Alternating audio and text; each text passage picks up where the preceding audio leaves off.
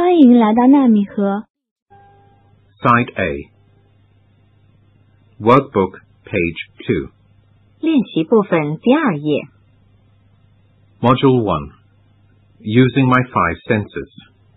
Unit 1. What can you smell and taste? A. Listen and choose. 听录音，选出听到的内容。One, That watermelon is round and big.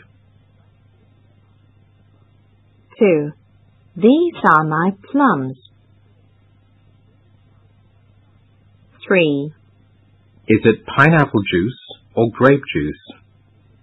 it's grape juice. Four, What a nice strawberry.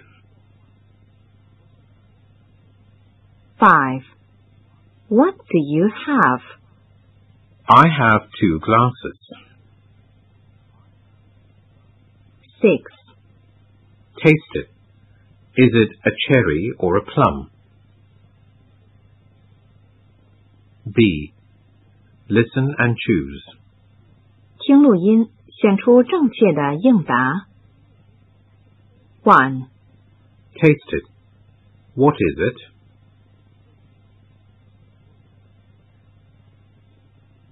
Two, smell it. Is it an apple or a strawberry?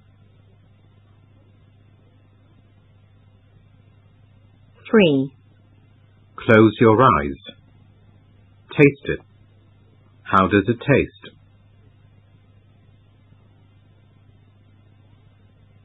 four, I'm thirsty.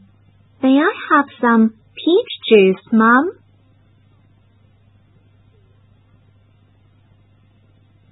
Five, Have some cherries, please.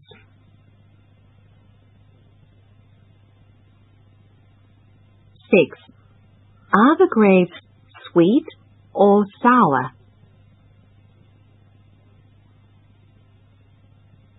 Workbook, page 3. 练习部分第三页， C. Listen and match. 听录音， 将人物和相应的水果连起来。One, They're round. They're orange. They smell nice. What are they, Kitty? oh, they are oranges. I like sweet oranges very much. Two, What do you have, Alice? close your eyes. now taste it. How does it taste? It's sour. Is it a lemon? Yes, you're right. Three. I'm thirsty. What do you have, Peter?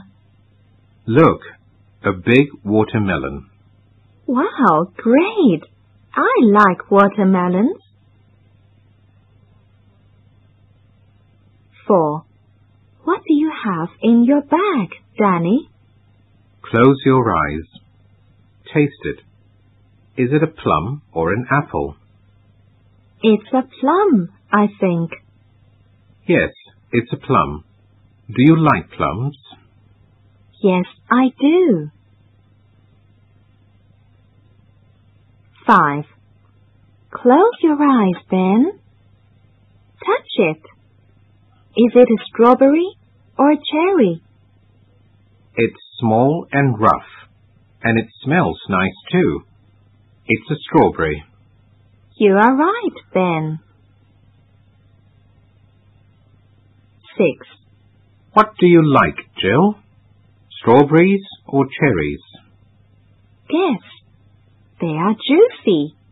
They are red, round, and smooth. Are they cherries? Yes, I like cherries.